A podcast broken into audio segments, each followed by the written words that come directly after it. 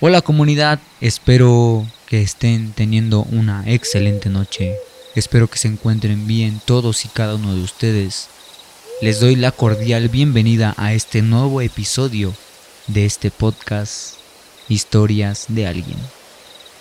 A continuación, quiero mostrarte varias historias que algunos conocidos nos hicieron llegar para nosotros poder exponerlas en este espacio que es de ustedes. Estoy 100% seguro que alguno de ustedes se va a sentir identificado o identificada con las siguientes historias. Estás escuchando historias de alguien. Hola, ¿qué tal a todos? Espero que estén muy bien. Mi nombre es Roberto y tengo aproximadamente 35 años. No lo digo abiertamente porque quizá algunas personas se puedan burlar de mí, ya que la historia que estás a punto de escuchar normalmente no la cuento, ya que se han reído de mí muchas veces. La parálisis del sueño es algo que a mí me sucede desde los 14 años. Por lo general, solo era la sensación de no poder moverme y estar consciente al respecto. Seguramente te ha pasado.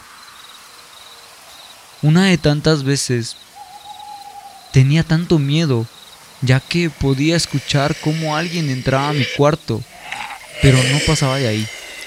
Solamente se quedaba en el susto y en una mala experiencia o quizá pesadilla. No estoy muy seguro. Pero una noche no fue diferente. Fue muy distinta a las demás ya que nuevamente podía escuchar cómo alguien entraba a mi cuarto y caminaba hacia mí. Acostado en mi cama, me metí entre las sábanas temblando de miedo. De repente comenzó a abrazarme, lo podía sentir y me apretaba tanto que me lastimaba la espalda. Me asusté mucho, porque eso no era normal dentro de lo que ya me había pasado antes. Empecé a tratar de soltarme, pero mientras lo intentaba, sentía como lo que sea que estaba ahí se enojaba y me gruñía. Cuando al fin pude moverme, sentí un escalofrío en todo mi cuerpo y me dolía muchísimo la espalda. Incluso al amanecer me di cuenta que tenía muchas marcas, como moretones, no lo sé. Hasta ahora no entiendo por qué. Aún tengo parálisis del sueño y no he tenido una experiencia igual a esa. Sigo tratando de entender qué fue lo que me sucedió en esa ocasión. Espero que estés disfrutando de esta serie de historias que he traído para ti. Así que sigue escuchando.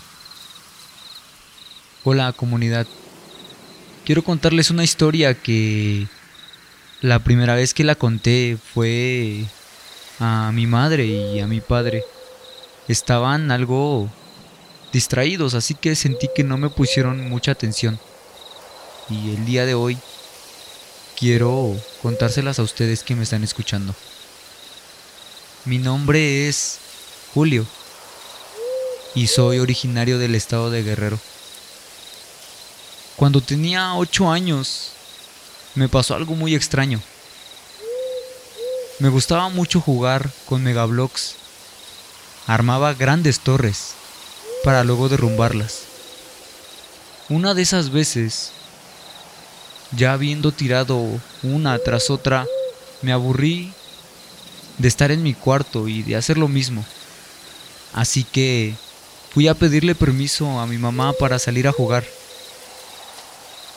Ella me dijo que me dejaría eh, si yo recogía los bloques que estaban tirados en el piso, porque un niño ordenado no dejaría sus cosas tiradas, me dijo. Entonces yo me dirigí para ir a mi cuarto a recoger lo que estaba tirado. Pero me detuve porque mi hermano de cinco años estaba en mi cuarto recogiendo los juguetes por mí había encendido la luz Estaba callado y se veía muy concentrado en lo que hacía. Volteé con mi mamá otra vez y le dije, mi hermano ya lo está haciendo por mí, ¿puedo salir? A lo que ella se asomó, observó mi puerta muy desconcertada por un par de segundos y dijo, ahí no hay nadie, ¿de qué me estás hablando? Tu hermano está afuera, está jugando. Volví a mi cuarto y vi que, en efecto, no había nadie. Ahora la luz estaba apagada y los juguetes seguían en el suelo. Sí se me hizo extraño, pero decidí ignorarlo y recoger y simplemente salir. Desde ahí no me volvió a pasar algo similar, pero esa experiencia la recuerdo con mucha perturbación y miedo.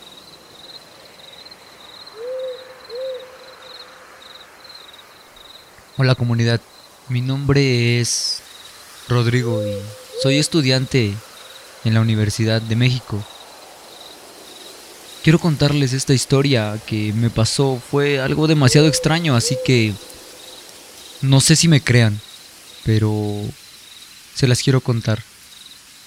Un día estaba haciendo tarea en la cocina de mi casa. Ya era de madrugada, ya que me habían dejado demasiada tarea en la universidad cuando algo raro me ocurrió. Escuché el grito de un señor. No entendí lo que dijo y pensé que tal vez era algún borracho de la calle, así que lo ignoré y seguí en lo mío. Pasó un rato y empecé a escuchar a lo lejos un silbido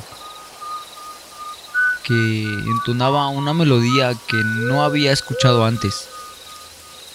Lo volví a ignorar ya que yo sinceramente no era muy creyente de las cosas de fantasmas o cosas paranormales, pensando que quizá venía de la calle o de la casa de mis vecinos. Pero empecé a escucharlo cada vez más cerca.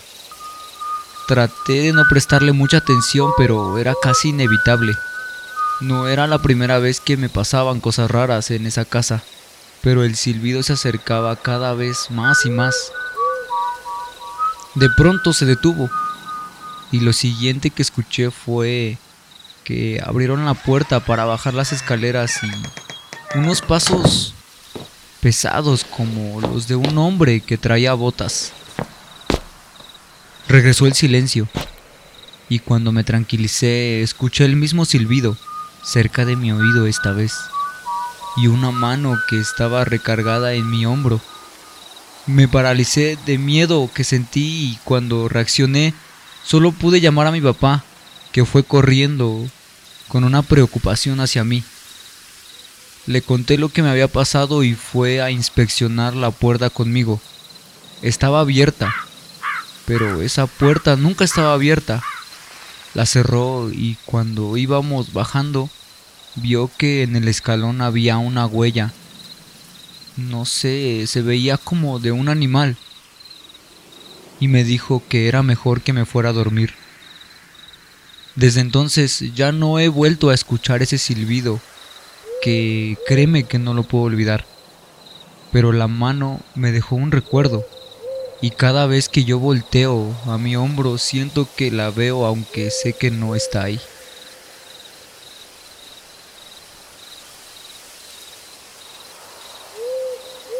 Espero que estés disfrutando de estas historias. En este momento te invito a que me sigas en mis redes sociales.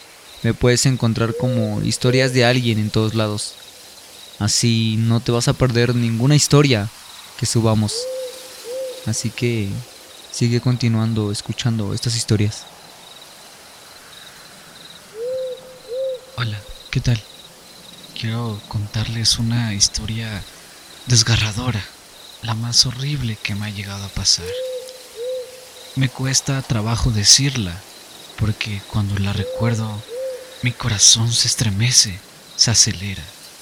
El día de hoy les platicaré la terrible historia que cuando la llorona se llevó a mi hermano. Por increíble que parezca, sí, se lo llevó.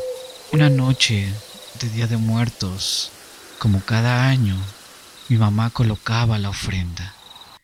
Una noche con un terrible frío, se llegó a escuchar un terrible quejido.